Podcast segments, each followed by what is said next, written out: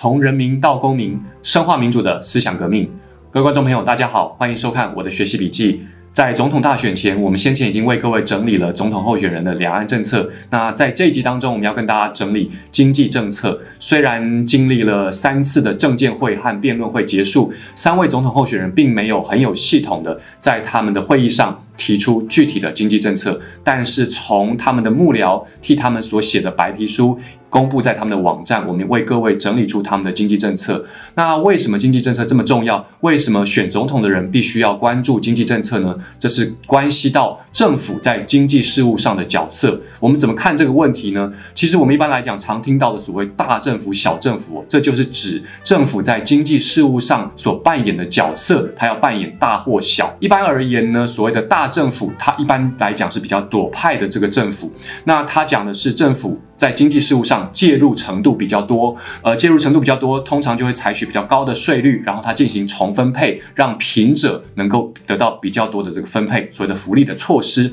那一般而言，右派的政府，他讲的是比较强调市场经济的，他介入经济事务的程度比较小。那并不是说政府没有角色。这样的一个政府指的是在这个法治面向上健全市场机制的运作。那我必须要澄清一点，就是说所谓的大政府、小政府、左派政府跟右派政府，它并不是一个截然对立二元的观念，它是一个光谱的概念，它是一个程度大小偏向比较左、偏向比较右的一个概念。那我们在这集当中，我们分四个面向来整理这个总统候选人的经济政策。第一个就是产业政策，他们怎么去调整产业结构；第二个是失业问题、就业问题；第三个就是重分配政策，透过税制和这个福利的措施来处理经济政策。那最后一个大家比较少听到政商关系。这个大家一定很好奇，就是说政商关系一般来讲，它关系到的是腐败问题。为什么腐败问题会影响到一个政府的市场机制的运作呢？因为腐败越严重的国家，它的这个市场机制越不能得到透明化的运作，也就会影响到市场经济的运行的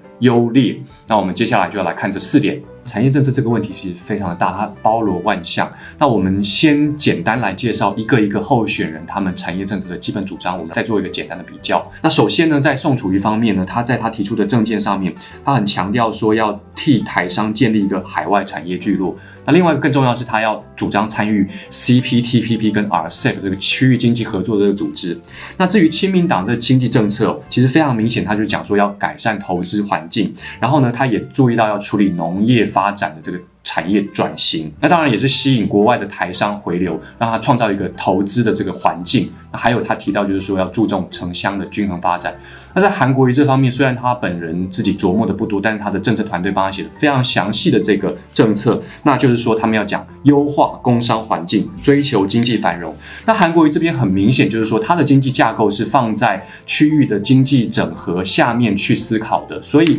他的经济发展呢，除了他跟宋楚一样主张要参与 CPTPP 跟 RCEP 以外，他也认为这个台湾的经济必须要放在两岸的经贸架构来思考，所以他强力的主张。要跟中国大陆签订 X 法，还有一个很特殊的就是说，他强调要注意这个农产品的产销要能够销往大陆，有建立这样的一个机制。那毕竟本身韩国瑜他是出身这样的一个背景的。再来啊，就是有一些比较细的地方，就是说，其实韩国瑜团队因为有张善政这个科技业出身的，所以呢，他们在经济上面有比较强调、比较新颖的这个观念。比如说，它最有特色就是要制定数位的国家专法，然后在行政院下面要成立一个数位的创新。委员会，然后甚至要设立一个数位创新长这样的一个职位，然后呢，他们也很重视半导体的这个产业的再提升，种种的新形态的这个创新的产业科技相结合的这个产业政策。这是韩国瑜团队他所提出的健全投资环境啦，解决五缺问题，也就是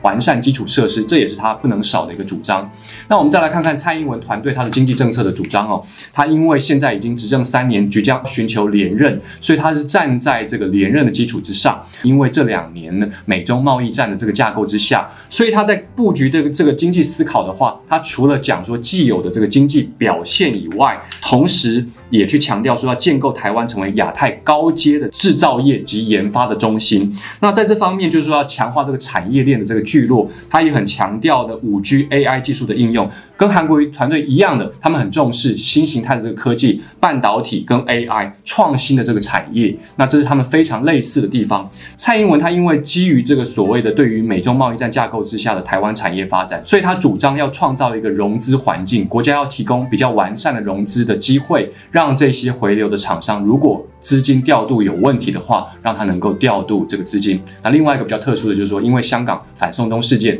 那香港作为亚洲金融中心正在逐渐的往下滑，所以蔡英文团队大概也注意到这一点，他就是想，嗯，他也提到这个所谓的金融的这个政策要适度的放宽。OBU 的账户的这个开立，也就是相关的所谓的资金调度啦，让希望让台湾成为一个这个亚太的金融中心。那这蔡英文团队所做的一个主张。那我们做一个简要的比较哦，其实宋楚瑜、韩国瑜跟蔡英文他们对于产业政策的布局，你可以明显看到，宋楚瑜他因为长期没有这个执政的资源，他的思维其实比较传统，也就是说他们的政策当中你看不到所谓的新形态的科技、智慧经济或者是五 G 技术这方面的政策，他完全没有。但是这方面的主张呢，韩国瑜跟蔡英文团队完完全全都有提及这一块。那至于在两岸方面呢，其实这个宋楚瑜跟韩国瑜他们都主张，其实要重视两岸的经贸合作，甚至要签订 ECFA。宋楚瑜跟韩国瑜他们也主张说要签订区域的经济合作的协定，比如说 RCEP 跟 CPTPP。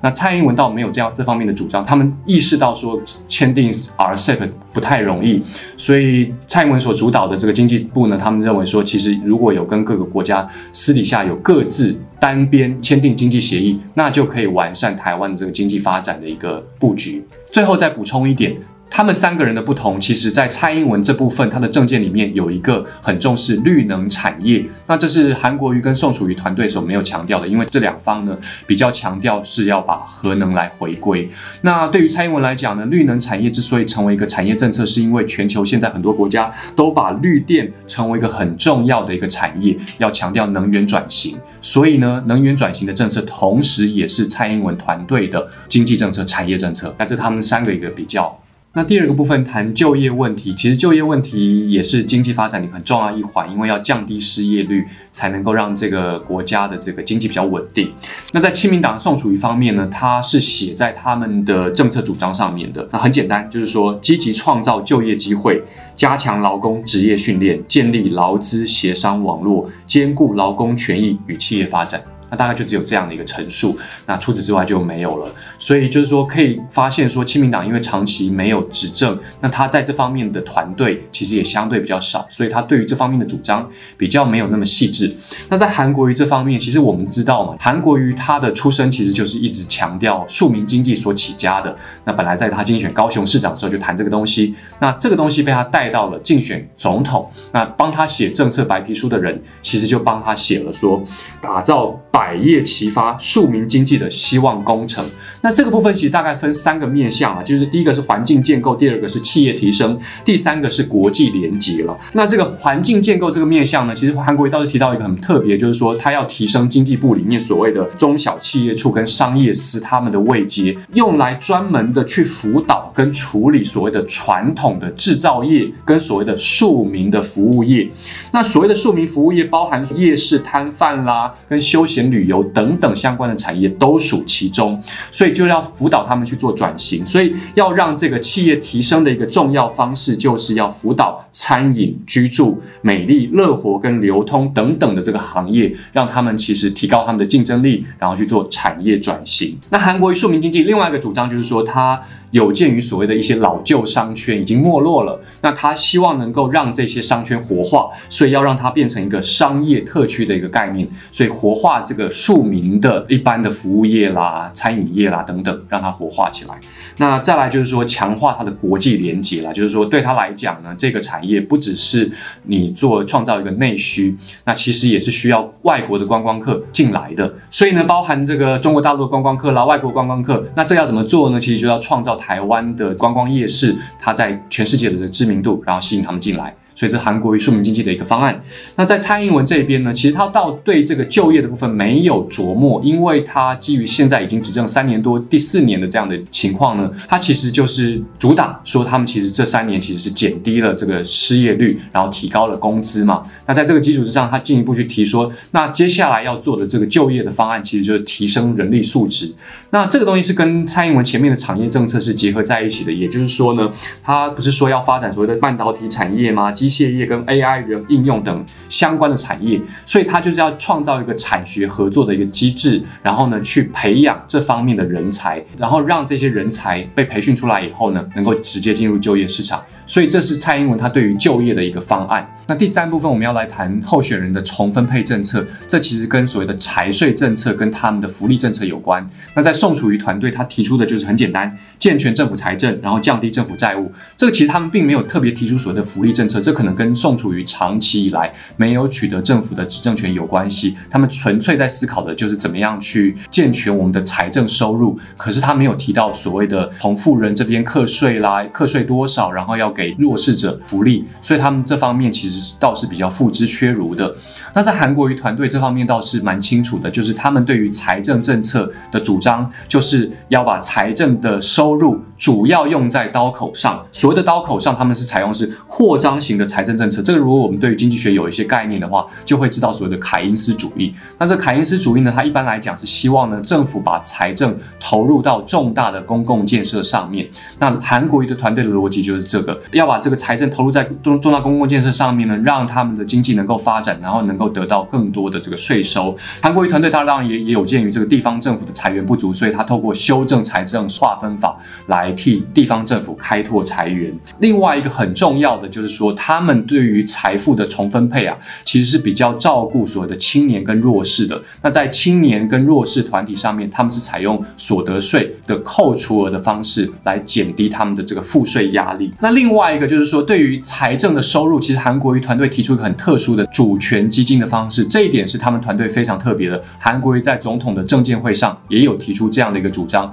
他希望成立一个主权基金，然后达到所谓一百亿美元，也就是三千亿台币这样的数量，能够让台湾的政府所活用的这个财源能够增加。以便能够进行很多的这个福利政策，那这是韩国瑜团队。那就蔡英文团队这方面来讲呢，其实老早在蔡英文他担任民进党主席的二零一一年，他们当时民进党通过一个所谓的新时代的社会经济决议文，这方面他们就有意识到这几十年来台湾社会经济结构的这个变化，所以呢，很多青年就业啦、弱势者啦，他没有保障，所以他们很注意的就是这个所谓的重分配政策。那这一点导致蔡英文团队非常琢磨，他们采用的方式。倒是比较偏向所谓的福利国家的措施。那当然，我们可以从这过去三年当中去看到，说蔡英文团队到底有没有做到这点。那就他们自己所提供的这个数据呢，我们的贫富差距，无论是吉尼系数或者是所得的五等份的差距，都比。前一任的总统要逐渐缩小当中，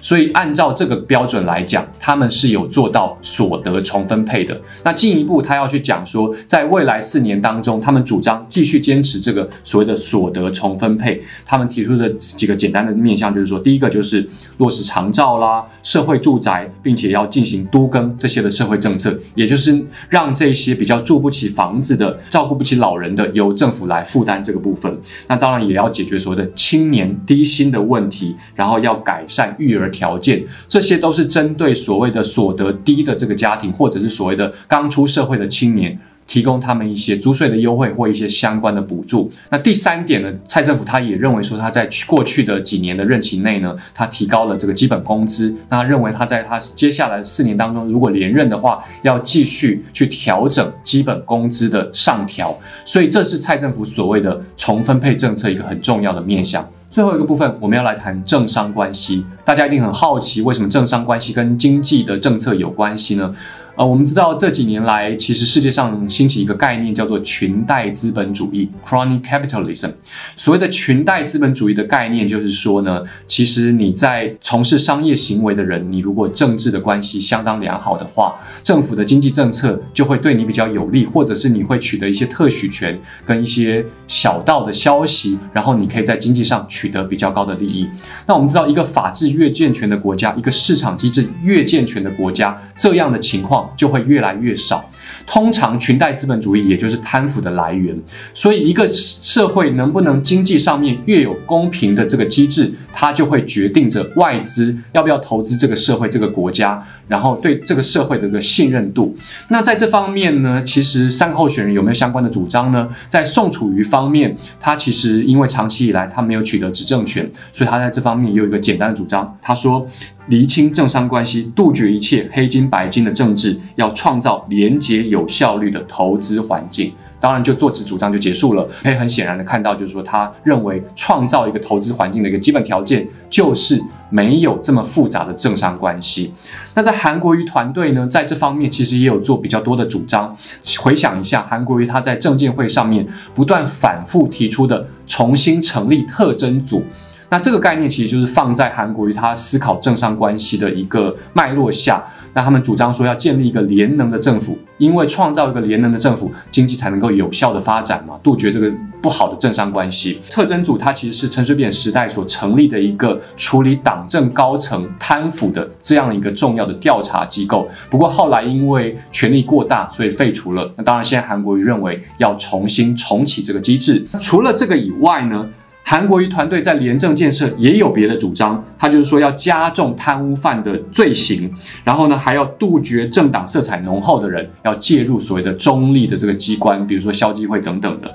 那再来呢，杜绝金权政治，这也是韩国瑜团队他们政策白皮书有写出来的，还要强化这个反贪部门的这个合作啦，还要严惩贪污犯罪吗？另外还有一个就是所谓的吹哨者的条款，他们主张要制定。那这大概就是他们那个主张。那在蔡英文的部分呢？他对于政商关系的政见倒是没有特别的琢磨，因为我们知道他现在是一个现任者嘛。那现任者当然他不会去提所谓的政商关系这样的一个问题，通常他是被检验的。所谓的什么吹哨者条款啊，跟其他相关的反贪腐的机制，他在这方面也没有多所琢磨，可能跟他现在正在实行，或者是别人希望他执行的司法改革、减掉机构的改革有关系。那我们就不得而知他为什么没有在这方面提出相关的主张了。相信大家能够听到我现在。讲这段话的大概已经不多了哦，这个因为大家听得很痛苦很累，我自己讲的也很痛苦很辛苦，因为经济政策是非常非常复杂的一个政策。那候选人他们好像也没有仔细陈述，我们帮他整理出来了。不过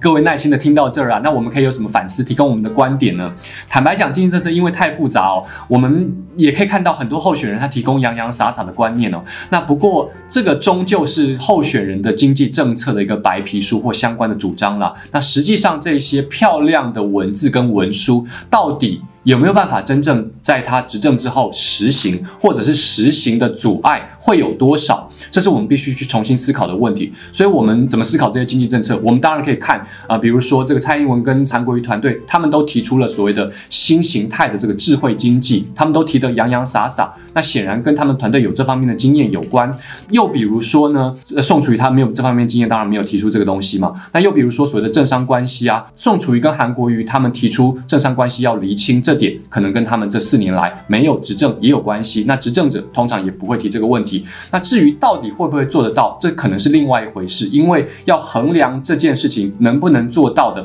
往往要衡量主政者他背后所谓的相关的政商网络。所以得到什么样的反思，非常的简单，就是。写得出来的不一定做得出来，大家可能会觉得说，听完这个你到底听了什么东西？坦白讲，我们就是帮各位整理好各个候选人的政策主张而已。那至于他们会不会达到，我想这个就是作为我们未来衡量当选的政治人物的一个标准吧。毕竟白纸黑字写在那儿，我们可以拿着跟他说，你到底有没有做到你四年前所承诺的东西？那落选的也就罢了，落选的如果他有好的政策的话，那就要看。主政者要不要采用这个好的政策了？那这是今天我们为各位所整理的三位总统候选人的经济政策。那我们这期节目就到这里为止。如果你喜欢我们的节目，也请点赞、订阅和分享。我们下一期节目再见，拜拜。各位观众，请给我们一点时间，让我来告诉你我们的频道到底要做什么。我们频道开播到现在已经一年多了，那我们致力于公民教育，虽然我们有很多的不足，但是我们现在要往下一个阶段迈进。那公民教育呢，在台湾来讲，它算是一个学校课堂的东西，但是我们都知道，其实学校的教育它其实长期以来注重考试，那以至于常常可能忽略了公民教育的本质，它其实就是思考、思辨跟对话。那当然并不是说学校教育的这个老师师资不好，而是说我们的整个课程程其实是它的挤压压缩当中，让这个公民教育它失。去了它原有的意义。所以基于这样的一个理念呢，我们的频道就是希望能够为公民教育做一份的心力。那我们规划了相关的公民课程，在我们接下来的时间当中我们要做。那我首先来说一下，我们频道有三个核心理念。呃，任何的企业都有核心精神，这是他们的灵魂。我们的频道一样有我们的灵魂。我们的灵魂是什么呢？我们的灵魂就是推动公民教育，深化人文精神，连接在地与国际。那简要说明一下，所谓的公民教育哦，它并不是一个上对下单方面的传授，它是培养一个人能够去对于公共议题进行思考和对话。所以最重要的点在于。如何与文明、与其他人、与不同的观点进行对话，这是所谓公民教育。那再来所谓的深化人文精神，在我们这个年代重视数字化、科技化的年代，常常失了人的精神。什么叫做人的精神呢？就是以人为本。你看到一个人，你会去想这个人他背后在想什么，他的痛苦、他的喜怒哀乐相关的这个意义，这就是所谓的人文精神。但在我们现在如此商业化的年代，只着重数字，却往往忽略了所谓真正。的属于人的精神，那再来连接在地与国际的意思是什么呢？这个在地跟国际常常是不能偏废的。我们台湾基于国际地位的关系，常常不关心国际大事，但是那么关心国际大事的人，也常常忽略了本土。所以对于我们来讲呢，我们的频道就就是希望能够兼顾台湾在地的议题，同时也能够放眼国际最重要的议题。那这是我们希望能够做的。那我们的频道大概分几阶段的目标，但如果以短程来讲，在二零二零年，我们频道。希望能够推出所谓的公民小学堂第一系列的节目，